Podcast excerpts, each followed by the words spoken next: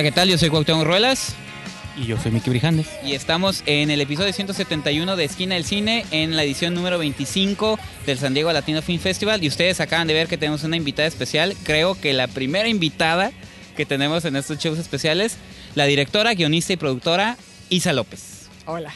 ¿Cómo estás? Pues feliz de, de- de- de traer a San Diego esto. He traído cada una de las anteriores. Sí. Eh, siempre ha sido un festival que, que me ha recibido con brazos abiertos y pues feliz de que... Además hubo una pausa larga entre la Sí, última sí, sí, y esta, ¿no? Entonces muy contenta de estar de regreso. De hecho, como pueden ver, eh, al frente de nosotros está el DVD de la película Vuelven. La están presentando en el San Diego Latino Film Festival. Para los que no sabían, en México, donde también estamos originalmente, Isa López acaba de estrenar hace dos semanas su largometraje Todo Mal. Así es. Entonces, este, pues vamos a hablar de todo un poco, ¿no? Eh, yo no quisiera iniciar con la típica pregunta eh, que muchos estamos haciendo siempre sobre el género, porque tú dijiste algo muy importante hace rato en el QA, cuando te abordaron diciendo que tú habías hecho comedia romántica y tú dijiste que tú habías hecho comedia.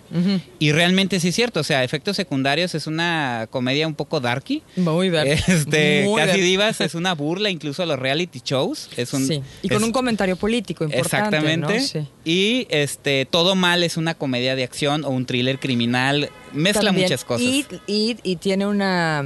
Todo Ah. mal es, es, creo, una, una pregunta, porque me gustan las Sí. películas que hacen preguntas, ¿no? Ajá. Es una pregunta sobre la masculinidad Sí. en México, el, el cuál es el rol de los hombres hoy, ¿no? Cuando, Ajá. cuando está totalmente desdibujado, por un lado, y una pregunta que estaba de alguna manera en efectos secundarios, que es, ¿este que soy es de veras quién soy o me estoy tomando el pelo? Así ¿no? Y es, y es una reflexión sobre la crisis de los 30 años también, ¿no? Sí, Supongo. pero ya no de los 30.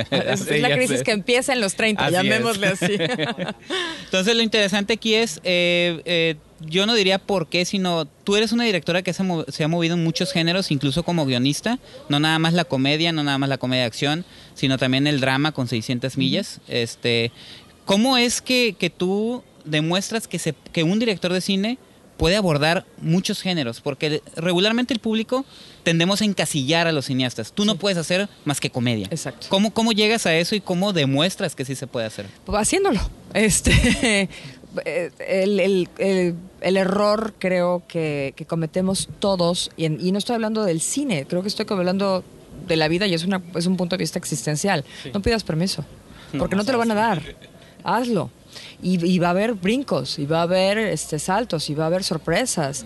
Pero si no, eh, si te quedas quieto, y otra vez es un poco el tema de, de todo mal. Si llegas a un lugar y dices, este es mi lugar y ahí te quedas, te vas a morir por dentro. Es, es la muerte espiritual, yo creo. El- es- la estasis es venenosa. Tu, tu lugar de confort es venenoso. Y si te quedas ahí, no es donde tienes que estar. La vida te va a mandar este, memos y si no los oyes, un día te va a dar una patada en la cabeza que te va a hacer cometer una locura, que es de lo que pasa, ¿no? Y es una creencia mía. Yo creo que si hay, eh, vaya, eh, en, un- en una conversación de la semana pasada me daba cuenta yo misma, es que cuando uno lo explica es cuando cae- te caen los 20, ¿no? Es muy chistoso. Este, si tú ves una fotografía mía de ahorita y ves una fotografía mía de hace dos meses y ves una fotografía dos meses antes, son personas completamente diferentes. No es cierto, soy la misma persona, nada más que ¿por qué te tienes que ver igual? ¿Me entiendes? ¿Por qué el empaque tiene que ser el mismo? ¿No? ¿Por qué, por qué tienes que comprar siempre un sabor de helado habiendo tantos y ahora que además están sacando nuevos todo el tiempo? Sí. ¿No? Entonces, si a ti te gusta el helado, y a mí me encanta, si te gusta el cine, y yo lo amo, y no veo nada más un tipo de película. A mí me gustan, o sea, lo, lo decíamos hace un momento, a mí no me importa decir lo más mínimo que de mis películas que me gustaron muchísimo, fue un muy buen año el año pasado, pero de repente en las listas no veo un John Wick 2. Y es un peliculón, ¿no? Pero eso no quiere decir que Telma, que es una película noruega, eh, eh, muy sutil, eh, sobre el, el conflicto entre tener superpoderes, la religiosidad extrema y la atracción sexual entre dos mu- mujeres adolescentes, Sí. delicadísima, no sea una belleza. Te pueden gustar las dos cosas. Y que eso es, por ejemplo, algo que he manejado últimamente. Yo sé, digo, que está esta plática de no diferenciar por géneros, pero a mí sí me gusta que últimamente el cine de terror, ya incluyo también este Tu Vuelven, eh, me recuerda de una película como Voraz, ¿no? De que son películas que sí usan como elementos o convenciones del género de horror, pero para trata- tratar Oh. de contar otro tipo de cosas, ¿no? Absolutamente. Es- Dramas como de personas, ¿no? O de conflictos de personas que no vemos. La de Telma he tenido un montón de ganas de verla, sé que apenas se va a estrenar en, en, cines. en México. Yo, yo tuve la suerte de verla eh, porque es- he estado haciendo el circuito de cine fantástico Ajá, y de terror y de género, o sea, y la vi en Fantastic Fest Sí. y me voló la cabeza. Este, véanla porque en México están a punto Sí. de estrenarla con, con Cine Caníbal. Le le pusieron la maldición de o una cosa así. Sí, algo bien chafa, ¿no? Para saber. Véanla. Es, es de siéntate y respira, es una cosa lenta, son noruegos, tienen su ritmo, Sí. pero es una belleza, es un poema. Este, que, eh, una cosa que lo que tú estás diciendo es atinadísimo.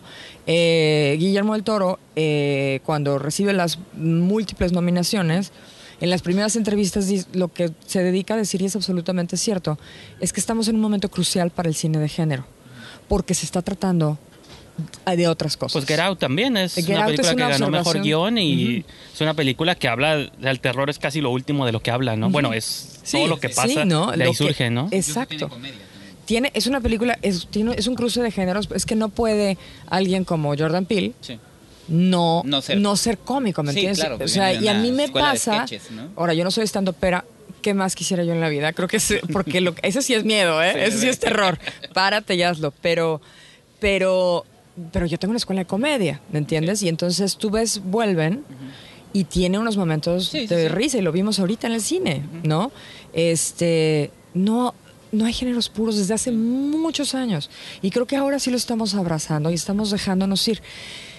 Y creo que es un reflejo de lo que está pasando mundialmente. O sea, el cine está reflejando como siempre y como debe de ser lo que está pasando mundialmente. Entonces, los géneros humanos, el binomio, es cada vez menos importante, ¿no? Hay, hay, hay gender fluid, este, transgéneros, gente que va y Y viene. hay gente que ya no se definen incluso ni como ningún género, que incluso tiene ya Sí. una bandera. Y Y todo. eso, Sí, eso claro. está increíble. Ahora ya tenemos, tuvimos que inventar términos para definir, por ejemplo, este, cuando eres cis, quiere decir que nací, cosas que no teníamos que, Sí, que- claro. que definir antes y que ojalá no tuviéramos que definir. ¿Me entiendes?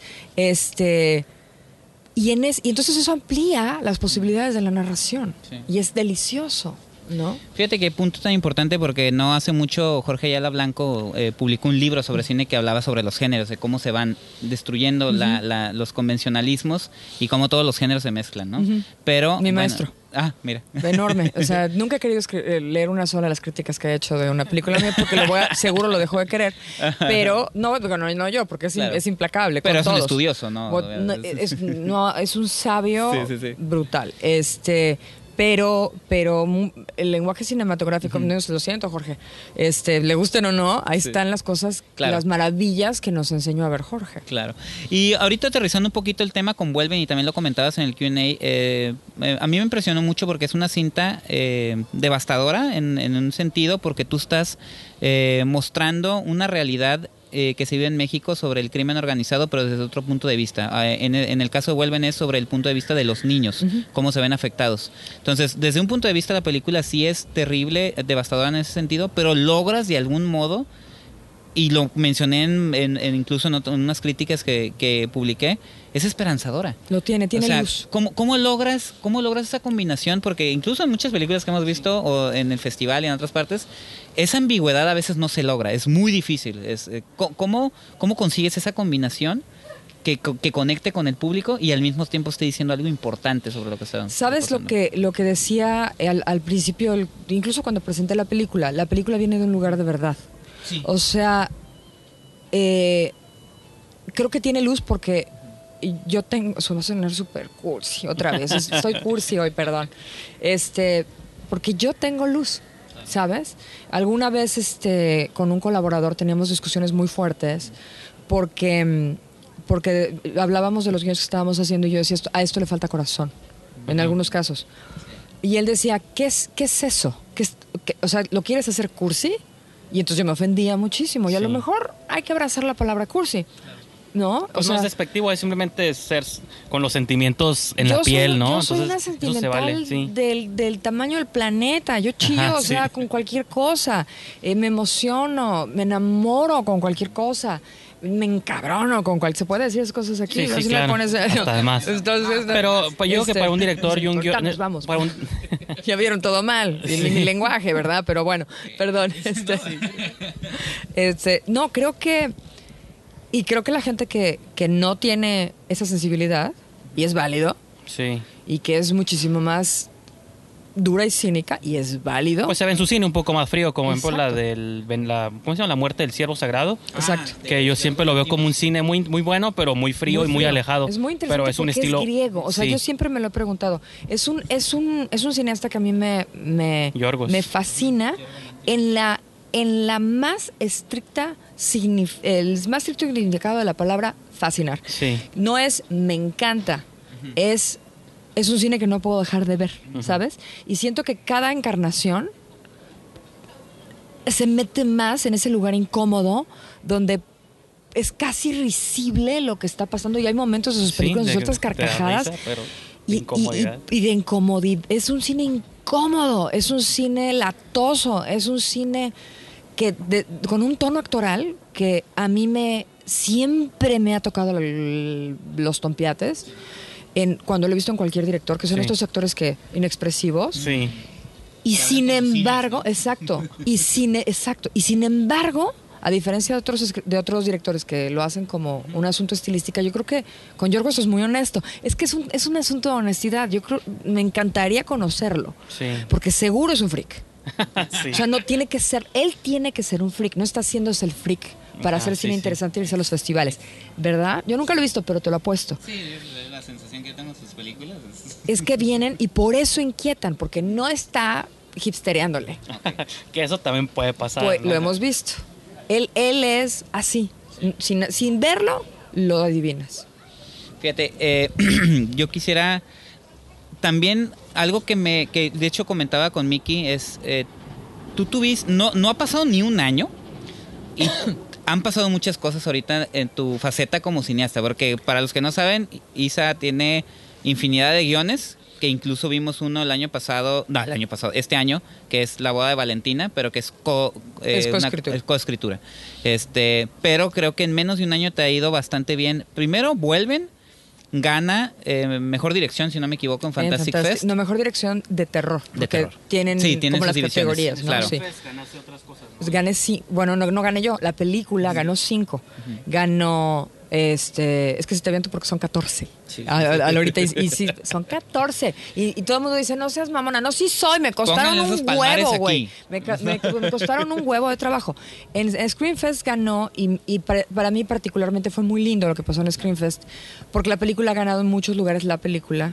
Eh, pero en Screenfest es el único, por la naturaleza de cómo está organizado el festival, que dio mejor actor, actores, mejor ¿no? actriz y fueron los niños. Sí. Porque los niños están Pues la película es de ellos. es de a mí lo ellos. que me encantó de Vuelven es que rara vez, digo, hace, bueno, hasta apenas el año pasado lo vi con Florida Project, pero es la de las pocas veces que ves niños, son, ellos son la película Sí.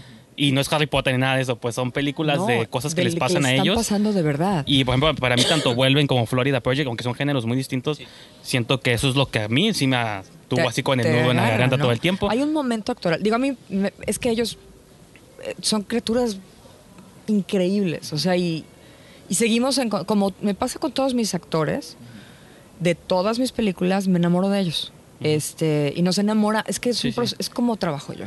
Y a lo mejor, sí, pues es como trabajo yo. O sea, ¿me entiendes? Entonces creas un bond, un lazo muy fuerte. Y este. Y yo no tengo hijos, no voy a tener, es una decisión clarísima, porque no me quiero hacer responsable de, o sea, ¿qué te, me- no, no, no.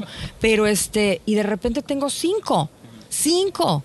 Y los cinco son absolutamente diferentes y los cinco están locos a su manera, como estamos locos todos. Y tienes que trabajar con esa locura con cada uno de los cinco y hacer que combinen. Y eres responsable de que no se lastimen emocionalmente, llegando a lugares muy oscuros.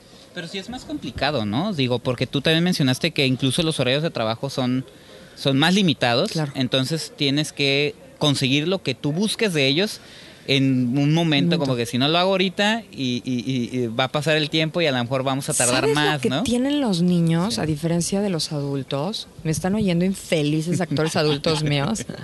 que los, que lo- no los amo. Los amo. No, y acabas de Este, trabajar con- en todo mal con unos adultos inmaduros. Los personajes, no, me refiero a los no, personajes. No los No, personajes. ah, no los me están oyendo, me están oyendo ratas. Ya saben de qué está hablando ella. No, los adoro. Este, lo que pasa con los niños es que tienen la capacidad Mm. de una vez que dicen que creas ese nexo de, de yo, te voy, a- yo te voy a decir cómo es este asunto y crean esa confianza contigo, se avientan hasta el fondo sin preguntar. Pero se dejan ir. Lo cual es una responsabilidad. Sí, sí, sí. Uf, ¿no? Entonces, eh, de la misma manera que un niño puede absolutamente absorber una mitología y por eso este, se pueden creer el asunto de Santa Claus y otras cosas durante Los mucho Reyes tiempo. Y no, a cada vez menos, no sé, la verdad, pero Sí, sí, es mucho más fácil convencerlos de una, de una mentira. Yo cuando era niña, a mi hermana chica le decía que era adoptada, todos hicimos esa barbaridad. Sí. Seguimos pagando terapia. Este, pero me En la todas las familias pasa. No, pero, pero me lo, te lo crees. Si el otro tiene la autoridad de la seguridad y te subes en su barco, se vuelve una. Y entonces Claro. empiezas a juntar todos tus, los pedazos de tu mitología. Y los niños hacen eso. Entonces, una vez que creas ese lazo, que, que, que yo me traje de Brasil a, a Fátima Toledo, que es una diosa, es un, es, es un Jedi, y, y tiene unas técnicas, este, algunas que son muy claras, como de, como de ah, ejercicios físicos para que eh, se aflojen, literalmente para poder llegar a un lugar emocional, ¿no? Que, que aflojen. Pero eh, la otra parte de su técnica es, es, es, es, es, eh, en el momento la va creando. Y entonces, y se trata de crear un lazo donde los niños digan, va. Y lo que pasa es que entonces si los puedes llevar a donde quieras. Claro. Pero también confían porque tienen esta sensación de que los vas a cuidar. Es parte, no son tontos. Me tragué un mosquito. Sí. ¿Lo viste cuando pasó? Sí, sí, sí. Qué horror. Entonces, este. em, eh, creo que es parte de por qué dan el salto, Sí. o por lo menos este, cuando lo haces desde un lugar de igualdad, o sea, los tratas en un lugar de absoluta igualdad y respeto de te voy a tratar como trato a un adulto y te voy a explicar esto como se lo explicaría a un adulto, Ah, qué bueno. dan contigo. Claro. Entonces, eh, Fátima desarrollaba técnicas, por ejemplo, para llevarlos a un lugar de, de extremo emocional. Por ejemplo, Shine, que es rabia, rabia, rabia. Sí, sí, sí. Este, pues con Fátima desarrollaba una técnica de el niño pues, eh, hacia box.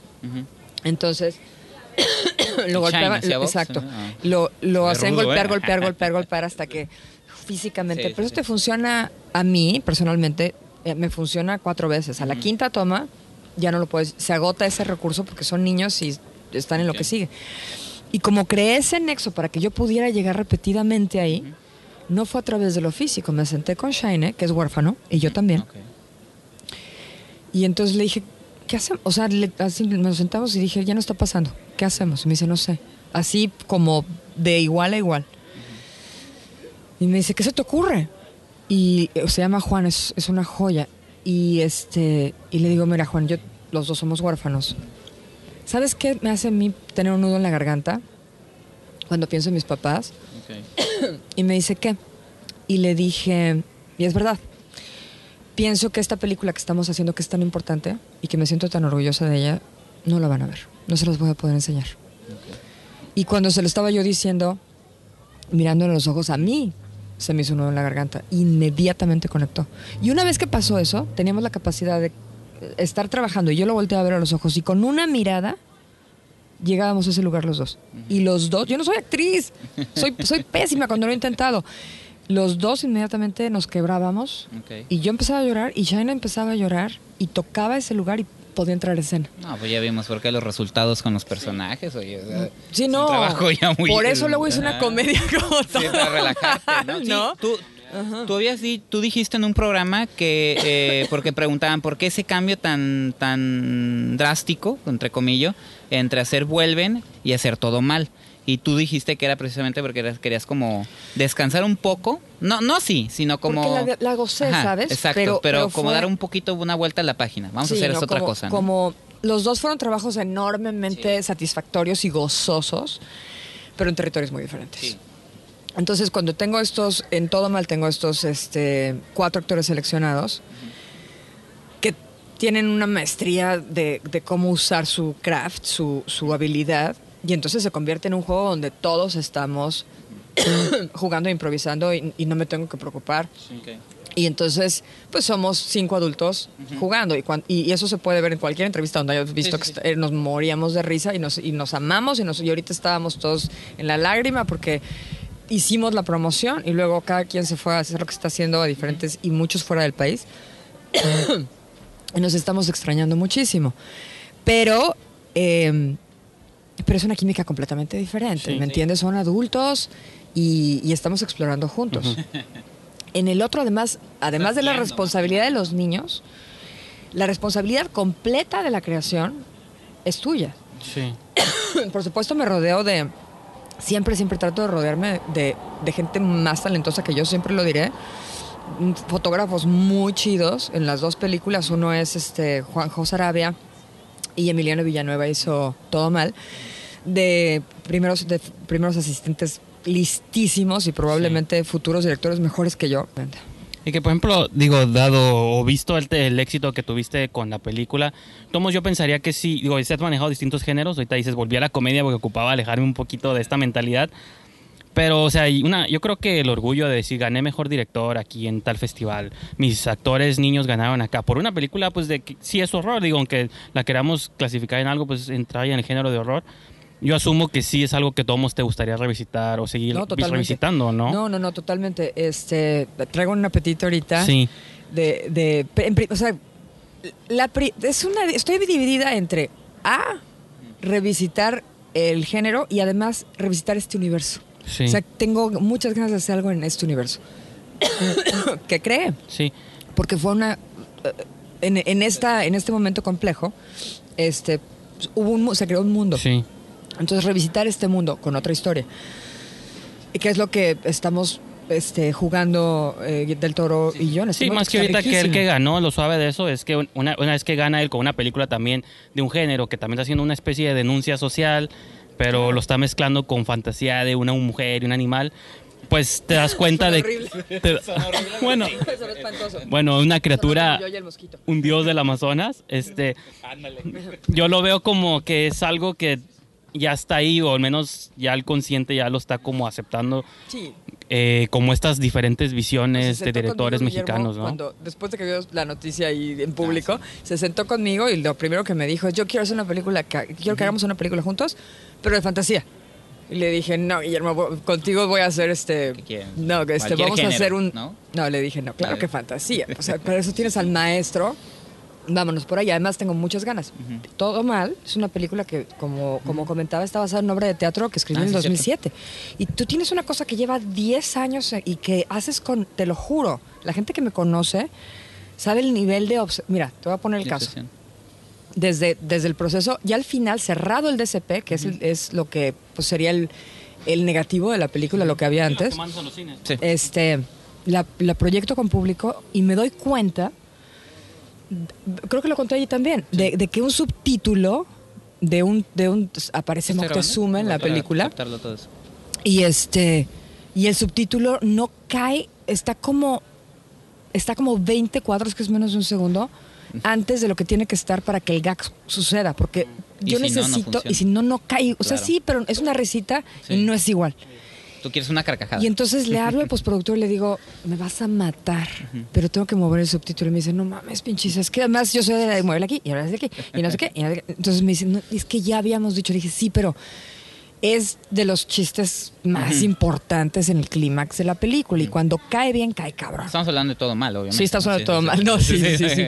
Y este. sí, así de. el- Moctezuma no lo vi, ¿no? El penacho no lo vi en Es que no escuché Moctezuma, perdón. Sí me vi mal yo. Entonces, este. Y entonces me dice, bueno, deja, porque todo tiene un costo en cine, ¿no? Y yo así de, ay, ¿qué tan caro puede ser abrir el DCP? Y entonces regresa, me hizo 25 mil pesos. Ay, cabrón. Y ya no te- el presupuesto se había acabado, ¿no? Ajá. Y yo sabía que si yo regresaba con, con la Money People y les decía, ¿Qué es creen? que tengo que mover 20 cuadros, me iban a decir, no, está loca Sí. esta vieja. Aparte tienen que reproducir, ¿no? Yo pienso que se tienen que sacar varias copias para mandar a todas. Me fui así a rogar, así de, de que me lo fie, o sea, de me hicieran el paro en el laboratorio y, y después de que estuve friegue y friegue y friegue, porque pues ya no, ya fue, ya por favor, y me lo dieron. Pero, pero no sabes la angustia que me provocaba que no estaba ahí. Y lo haces con, y con esa pasión y con ese cuidado hasta el último detalle. Y entonces aparece un crítico que, Ah. o, o- porque además la labor del crítico pues es que ah, ah, es muy fácil cómo se convierte en crítico, es muy curioso. O sea, no, no lo digo por ustedes, no lo digo por ustedes, lo digo porque cualquier tuitero Sí. termina Ah, no, sí. siendo, ¿me entiendes? No, bueno, nosotros digo, nos, que hemos aprovechado también de esa facilidad, de que hemos podido hacer nuestra plataforma, nuestro podcast, en base a lo fácil que es, pero también, Pero también pasan estas requiere cosas. una pasión y una entrega y una apertura de cráneo, por Dios santo, que es diferente. Y inmediatamente lo detectas.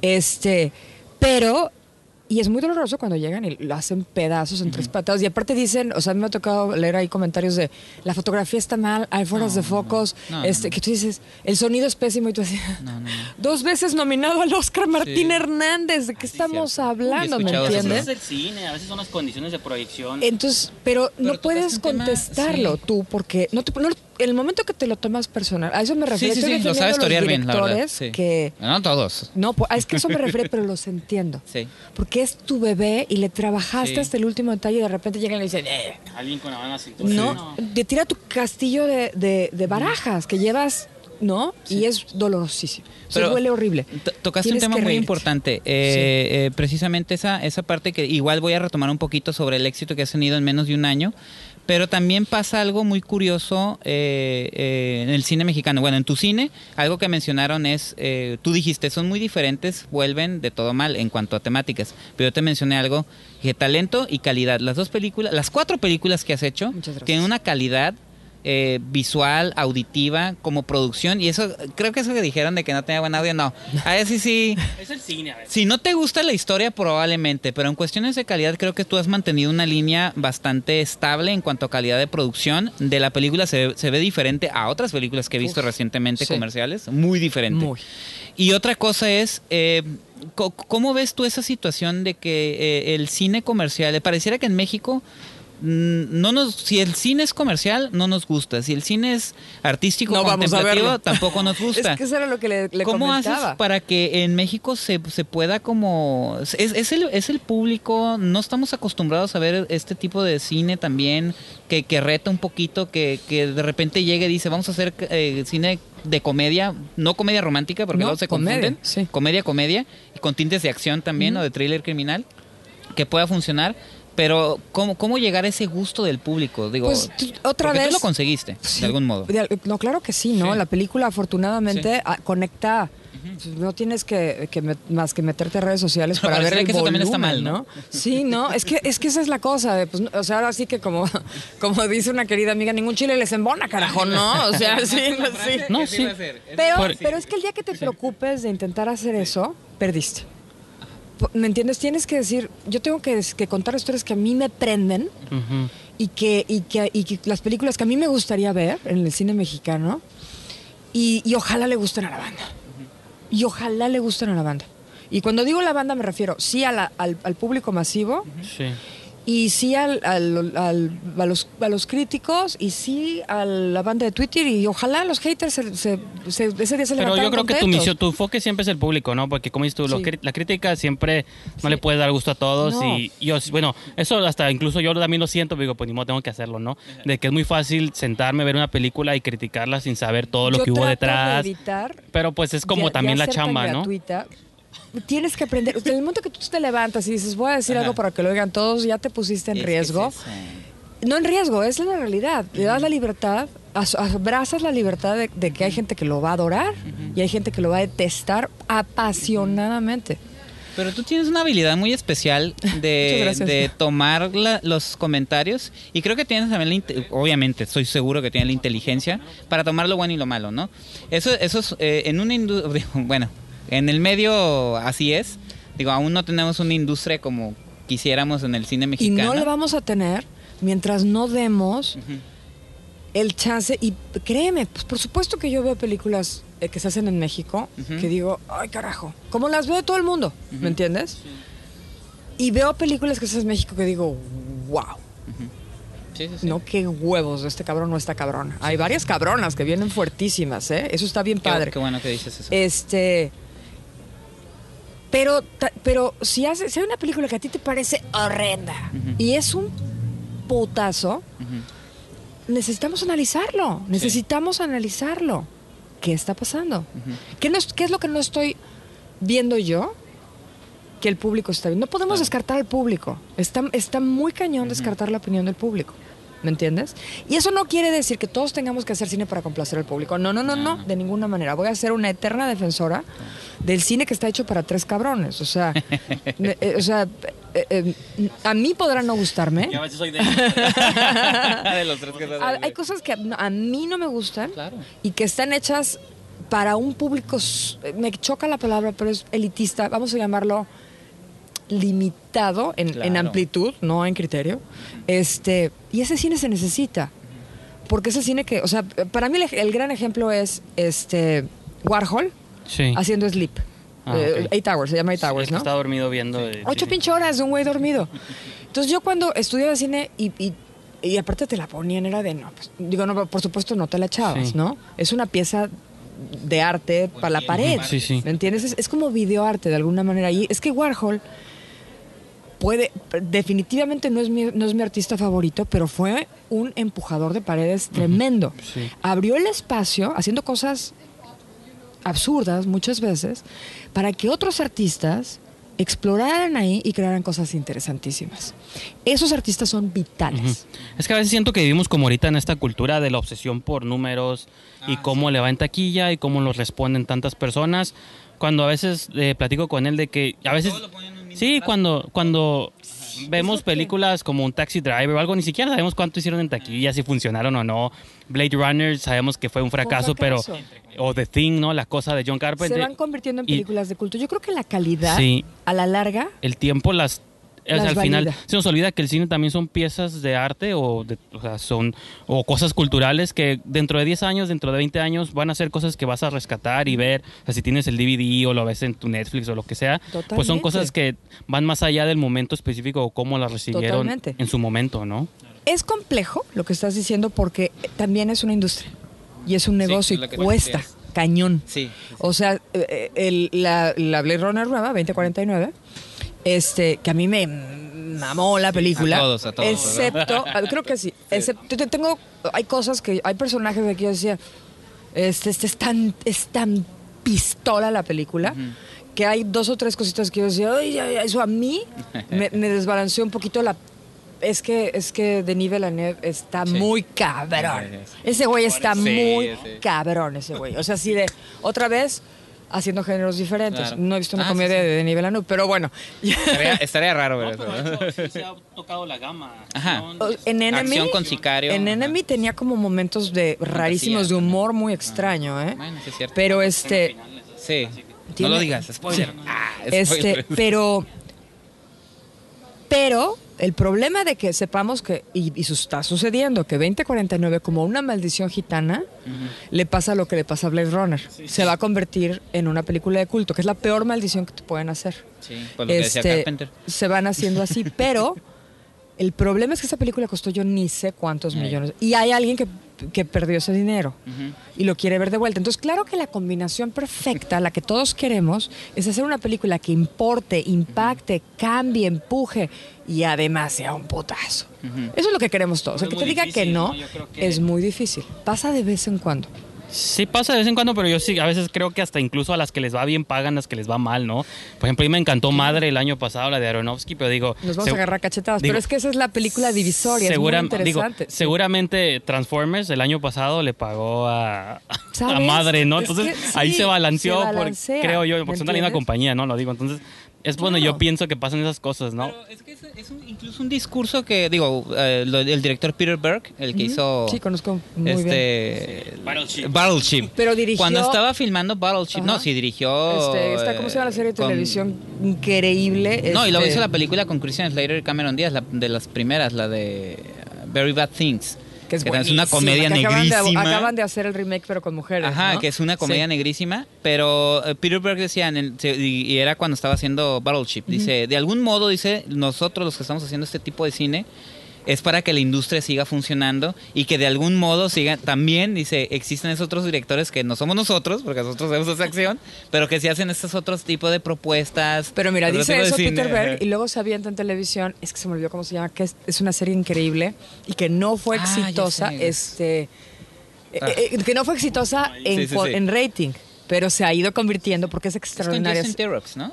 Sí, No, sí. este, la de la gente que desaparece, Sí. coño, ¿cómo se? Leftovers. Leftovers. El director de, de es toda la primera temporada es Berg y es un tono Sí, sí, sí. porque porque lo sabe hacer muy bien, ¿me entiendes? Sí, sí, sí, Entonces, claro. pero no pero no es un shock así de, ah, ¿cómo? Pues ¿por qué no? Battleship no es una película para mí. Pero tampoco me voy a dedicar a ponerme a gritar a los cielos de que exista Pero mira, ahora que dices eso, Sí. este, ahora Pero- que pero dices está eso, chingón eso. uno se da cuenta que entonces es honesto en su discurso. O sea, ¿Me entiendes? ¿sí me explico? Pues sí. es- caemos a lo que, hablábamos, a lo que hablabas al principio, la honestidad ante todo, ¿no? Honestidad es lo que O tiene. sea, o sea, si eso es lo que quieres hacer, pues he hazlo, hecho pero que nunca se vea falso. que a mí no, no me encantaría ver, ¿me entiendes? No, no, no, no las hago, las que yo dirijo, Sí. que a mí no me encantaría ver. Y las que escribo tampoco. El guion que yo entregué ¿Qué te Sí. dije? es muy diferente. Mira, yo soy honesto también. Ajá. A mí la boda de Valentina no me gustó. Es válido. No me gustó y, y yo le dije, y, y me, y me sentí, se- digo, ay, ya se notó que somos fans de Isa López. Ay, sentí feo, sentí feo ay. cuando vi el tu crédito porque dije, ¿qué pasó? ¿Por qué está? Y luego ya dije, vi que era, y te dije en un programa, ¿no? Que, la, que hablé de la boda de Valentina. Y dije, pero no es totalmente de Isa López, es coescrito y no lo dirige ella. Digo, Marco No- Polo Constance produce Vuelven. Entonces, ¿no? es- eso- eso somos- Sí, es un adorador. O sea, juegan esas dos ahí te cosas, va, ¿no? ahí te va Polo, que es Polito, mi amor. Este, Polo fue mi first en efectos. Hizo la segunda unidad de Divas. Produjo Vuelven. Y originalmente iba a ser el productor de Todo Mal y, y al mismo tiempo, o sea, terminamos filmando al mismo tiempo Valentina y Todo Mal. Este, mo- motivo por el cual, y yo no estoy lavándome las manos de nada, porque Valentina es un No, sí. putazo, o sea, es- pero está haciendo números sí, locos, sí. ¿me entiendes? Este, yo, yo, yo escribí, había, un, había una, primer, una serie de drafts de que los la idea original, que es muy buena, es de Beto, Beto Gómez. Sí. Este, había una dificultad ahí, porque era una, era una familia de narcos. y, y- y Valentina les pedía que se hicieran pasar por no narcos. Concepto brillante. Y era chistosísima. El problema es que yo personalmente, y además nadie quería, y creo que es lo correcto, hacer a los narcos chistosos. Claro. ¿Me entiendes? Claro que mi humor es muy negro y se me antoja, pero no podemos. Hay cosas. Estos son asesinos de niños. ¿Me entiendes? Sí, no sí. podemos hacerlos adorables, no podemos. No podemos hacer eso. Yo personalmente en sí, un sí, nivel que hay ético. una contradicción muy grave. Entonces, y se estaba topando con esa pared, porque en, en el tiempo que se generó la idea para cuando la iban a producir, había pasado, eh, cambió la guerra del narco completamente. Entonces, hablábamos de qué hacer y, y con Abelino, que es el productor, Polo y yo, y yo y, y, eh, jugando dijimos políticos. De eso sí nos podemos reír, nos tenemos que reír, no, porque si no, ¿qué hacemos? Y entonces salió el, el draft que yo escribí y luego les hice un segundo. Y el tercero, este, yo, yo ya tenía todo mal encima. Y entonces, y, y además ahí es donde empezamos a no estoy segura, no sé qué. Y entonces dijimos todos, Ahí se lo dejo. Ahí se este, dejo. Pero, pero con todo mi amor, porque adoro a Polo y es un tipo inteligente. Muchas cosas devuelven, pero muchas, no son mías, son de Polo. Muchas. No, y aparte, Sí. Marco Polo Constance, si no me equivoco, también está involucrado en la producción de la nueva película de Sebastián Del Amo, la del complot mongol. No sabía. Sí. Entonces. No, no, no, Polo Sí, es Polo. de hecho, pero él sí. dijo que, que entró como el proyecto, que ahorita ya no está así como que codo a codo con Sebastián Del Amo, pero también digo, y me, y me llamó la atención, digo, wow, o sea, está, es un programa donde está platicando de la voz de Valentina y está hablando que también está en el proyecto de, de Sebastián Del No, Amo, es, ¿no? es- tiene una, un rango interesantísimo. Es un tipo que le pasa lo mismo que le gustan, igual que a mí, este, eh, este Tropic Thunder, Sí. ¿no? y este. Y, y, y, y, pues es- hemos hablado de películas de Bergman, ¿me entiendes? Este es un hermano mío. Ahora, Valentina es su película. Y, Sí. y, este, y lo hace muy bien porque metió una cantidad, que es eso, es una película que está diseñada para eso. y lo consiguió con creces. Y, por ejemplo, específicamente de que hablaba, yo creo que ya a lo mejor tocando un poquito más temas de guion, eh, ahorita mencionaba sobre la idea de hacer a narcos de cierto modo empáticos, ¿no? Yo me he dado cuenta que, por ejemplo, los americanos tienen años haciendo a criminales, a gente, o sea, de lo peor. Es que sabe lo que pasa, Como se puede, ¿por qué? Porque Tarantino ha hecho carrera haciendo personajes empáticos de lo Los peor. Entonces. ¿por qué, por qué es diferente? O sea, ¿por qué porque, sería...? porque el país está en el nuestro, Ajá. está en el hoyo. Exactamente. O sea, e- esa es la diferencia, que, que tú puedes hacer a, a un Tony Soprano, que es de las cosas más gloriosas, o a un Walter White. Breaking Bad. ¿Me entiendes? Y no pasa nada porque el país donde sucede no se está yendo al carajo por esos personajes. El nuestro sí. Ok. Eh, O sea, nuestros, nuestros hermanos y hermanas, madres, padres y hijos están siendo torturados, asesinados por estos personajes. Masivamente. Entonces, no, des- yo no soy moralista, créanmelo. Sí. Y lo saben, viendo mi trabajo. Pero sí creo que en la situación en la que estamos no podemos. Si esto mejora, y mi parte luminosa, que es la que vimos Entonces, en por la ejemplo, el infierno y cosas así que lo manejan de un modo más... No, pero no dejan de ser malos. Bueno, sí, Siento que cierto. no lo hacen adorable. O sea, lo ha Sí. hecho muy bien él. No los hace, no los hace adorables.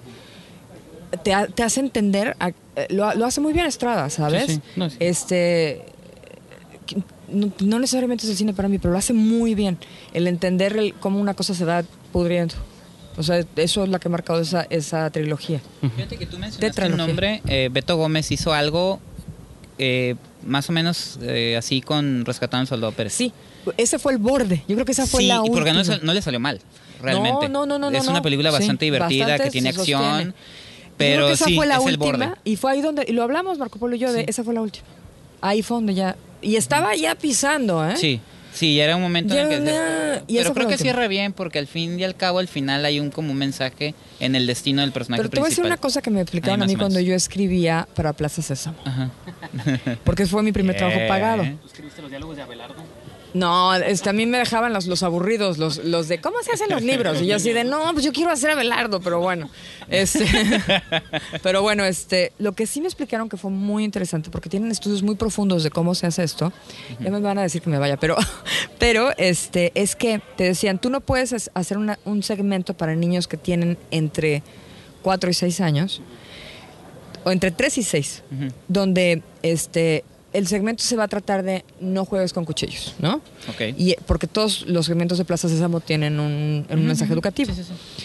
Y entonces no puedes hacer ese mensaje a- con la narración normal que es, a ver Pepito, corta el pastel. Y entonces corta el pastel y al final del segmento se corta y esa es la lección moral. No, y así funcionan las fábulas y, es- y nuestras mentes y las parábolas bíblicas. No lo puedes hacer ahí. Porque los niños tienen un, un lapso de atención muy corto. Los niños, mientras más chiquitos, más corto. Entonces están viendo la tele y ve- si ven nada más el pedazo donde está jugando con el cuchillo y se pierden el, el- el- el mensaje final, donde viene el castigo, llamémoslo, el único mensaje que se quedan es jugar con cuchillos está padre, sale en la tele. ¿Me entiendes? Ey, dicen que Fue está bien, horrenda la metáfora que hice porque entonces convertía a todo el espectador del mexicano en, en niños de 3 o 6 años. Pero lo que te quiero decir es que Sí. si parpadeaste o no cachaste el, el no, bueno, claro es que les va, les va mal, eso olvídate de eso, pero, pero lo que se queda en un espectador auténticamente es, pero 88 minutos de 90, mm, me la pasé de huevos con ellos y me cagué de risa. Ok, Es, es delicado. sí. Sí, sí, sí. O sea, me parece un terreno moralmente muy cuestionable. Todavía falta, ¿no? Para, como dices Para que podamos hacerlo. tocar el tema, sí. Oye, fíjate, eh, quiero retomar un tema que dijiste tú de directoras que hay ahorita en el cine mexicano.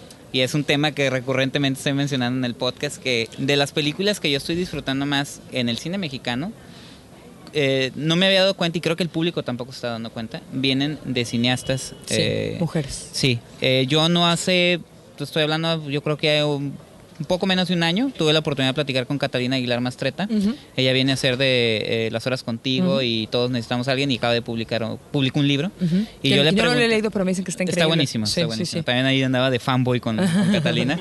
Este, pero yo sí le pregunté, le digo, ¿cómo ves ahorita el, el panorama? Porque también hubo una época donde Mariano Varo, una Y era nada generación, más Mariano Varo. una generación totalmente Sí. distinta. Le digo, ¿cómo percibes o por qué sí se está dando? Le digo, y te mencioné, y digo, está Isa López, estás tú, está Natalia Almada, está Tatiana Hueso, está María José Cuevas. Natalia Beristán. O, es, es- o es otra, que no, no, es otra, Natalia, la que hizo la de la película con Adriana Barraza. ¿La de los peces, gato? No, no, no, no, esa, esa es este, no, la que hizo Los Peces Gatos es eh, Claudia Senluz. Ay, cierto. Sí, Es no, Natalia Beriscán es la de los adioses Sí. y es uno de los segmentos de la habitación. Ajá. Este, entonces le digo, te lo pregunto a ti, que estás aquí en el micrófono, ¿cómo ves eso? ¿Qué ha cambiado? ¿Por qué sí se ha abierto más el panorama? Porque María Novaro decía que antes no te permitían dirigir porque no, tú eres mujer, tú no puedes dirigir. Y si hacías una película, cine feminista. Dice, inmediatamente me, me, me, me, me- me etiquetaban. Sí. Dice, y ahorita tú estás haciendo una película como Todo Mal, que es eh, comedia con acción, con crimen. Tú estás haciendo Vuelven, que es fantasía. Estás, eh, Catalina Aguilar Mastreta está haciendo drama, este, documentales. María José Cuevas. Entonces, ¿cómo ves tú desde tu, desde tu punto de vista, desde la trinchera que tú estás ahí? Sí. ¿Cómo ha cambiado el cine desde Pues que tú cuando, empezaste? Exacto, no había, cuando yo empecé ahorita? no habíamos Ajá. casi ninguna, ¿no? Este, pues es un gozo. O sea, lo que creo que está pasando es que lo ves desde las escuelas de cine. Yo cuando entré al CUEC éramos 20 estudiantes por generación. Ahora son, una- bueno, hubo una temporada que eran nada más 15, ahorita ya no sé, no quiero decir mentiras. Pero cuando yo entré éramos 20 por generación y aplicábamos centenares. Y de esos 20, el promedio, generación tras generación de mujeres, eran entre 4 y 5. Si tú vas ahorita al CUAC, Sí. está nivelado. Desde ahí. ¿Y ahí todos van a dirección, perdón? ¿O son no, no, diferentes no. gamas eh, de...? eh, cuando yo, Sí, cuando sí. yo estudiaba en el CUEC, todos salíamos titulados de realización cinematográfica con una especialidad. Que yo entiendo, pero es que no quiero decir mentiras de cómo está trabajando el CUEC. Ahora ya estás con una especialidad. Este, lo cual me parece súper importante. El problema es que todos queremos ser directores. ¿Me entiendes? Sí, porque no podemos ser actores. Entonces, no, es que hace mucho leía un, un- un libro de Neil Gaiman, eh, a Nancy Boyce, que ahora hicieron el podcast. El podcast, el, sí, el podcast, el- el- la grabación de audio. Este. Y, des- y había un, describió una fiesta de Hollywood, ¿no? Y decía, era una, la típica fiesta de Hollywood, llena de actores, que en realidad querían ser directores y de directores que en realidad querían ser actores y yo así de claro, es totalmente cierto. En, un- en una de las primeras pedas que nos pusimos este en Todo Mal, este no sé qué estaba yo discutiendo así con Osvaldo, el- pero así en el calor de la peda totalmente. Y le digo, claro, es que yo no, no hago, no hago lo que hacen ustedes y no actúo porque, y me, es que es despiadado ese cabrón. Y me dice, porque eres muy mala. Y fue así de, "Uh". Y es cierto. Porque claro, uno quiere de pronto, eh, o sea, eh, estás con el actor y a mí me fascina ver lo que hacen, ¿no? Pero hay momentitos donde dices, no, así, ¿no? Y, no, y eso no se hace. Es regla 1.1 de Pero, la pero dirección. ¿qué tanto es el actor malo o es un director que no sabe dirigirlos? Porque a veces yo creo, digo, bien sin saber de ninguno ni el otro, yo a veces digo, a veces hay actores que te dan buenos papeles en ciertas películas, pero luego en otras películas te lo hacen muy mal. Y digo, ¿cómo la misma persona los dirigieron mal o ellos... Yo creo que yo creo que cuando falla eso es- hay una falta, hay un no es que sea un mal director, es- eso es llevarlo muy lejos, pero por lo menos esa dirección no En la jaló. comunicación hubo algo, ¿no? Más algo bien. en, en ese no pues es- en ese fenómeno no no jaló porque me- hemos visto todos act- actores que son extraordinarios y películas donde dices bueno pero ni Penganito que es un es un genio está bien y ahí hay un problema de tono y tono es una de las cosas más difíciles de entender para un director. Bueno, ya vamos a terminar porque si no me- estas mujeres se van a Ah, no, desesperar. sí, Nos- nos podemos seguir toda la noche. Ya sé. Ahorita vamos a la fiesta y lo seguimos platicando, Ok. pero es que si no llego a la fiesta Sin micrófonos, ¿no? No, este, bueno. eh, No, a yo mí, a que- mí yo digo cualquier cualquier mamada. bueno, sí, pero eh, como dices tú, la fiesta va, tiene que continuar y el festival también. Entonces, eh, yo creo que no, pues ya con esto nos vamos a despedir. La verdad, muchísimas gracias, Feliz, Isa. Fue feliz. una gran conversación. Ay, qué rico. contigo. No, pues sí, yo ahorita lo que haría es de veras llevarnos las chelas y seguirla, porque Sí. lo que me, me- me- me decía este eh, Teresa que me está, así, el festival siempre ha hecho muy bien cuidar muy bien a los realizadores, Sí. este y te ponen un chaperón. Ah, y la sí, mía sí. está padrísima. y este y me decía lo que no lo que tú dime si te cansas y yo así de yo hablando cine Nunca. nunca, pues es lo que nos pasa a todos, sí, sí. ¿no? Dale un saludo para Teresa. Es saludo. un beso. ya estamos terminando. No, es que Este- escucha, pero no me regaña.